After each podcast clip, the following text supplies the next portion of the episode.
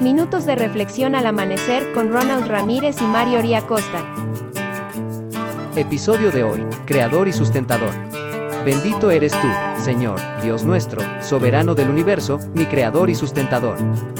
Entonces el Señor Dios formó al hombre del polvo de la tierra.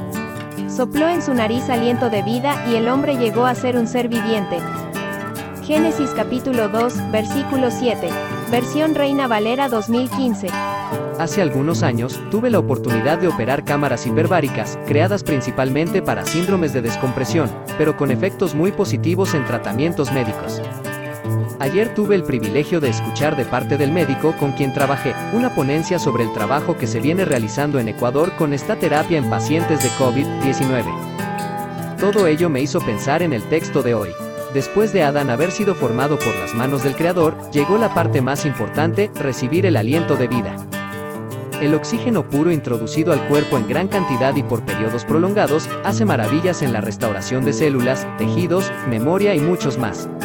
Ver el cambio que produce en las personas es verdaderamente digno de admirar. Imagínate la transformación que causa en tu vida, pasar tiempo prolongado en la pureza y santidad de la palabra de Dios, su espíritu te inunda y los cambios que realiza en ti y en las personas por las cuales intercedes son sorprendentes. Recuerda que cosas que ojos no vio, ni oídos oyó son las que el Señor tiene preparado para los que le aman, eso incluye la transformación de tu la vida y la de otros. Acude cada día al dador del aliento de vida. Que el Eterno te bendiga y te preserve, que el Eterno ilumine su rostro hacia ti y te otorgue gracia, que el Eterno eleve su rostro hacia ti y ponga paz en ti.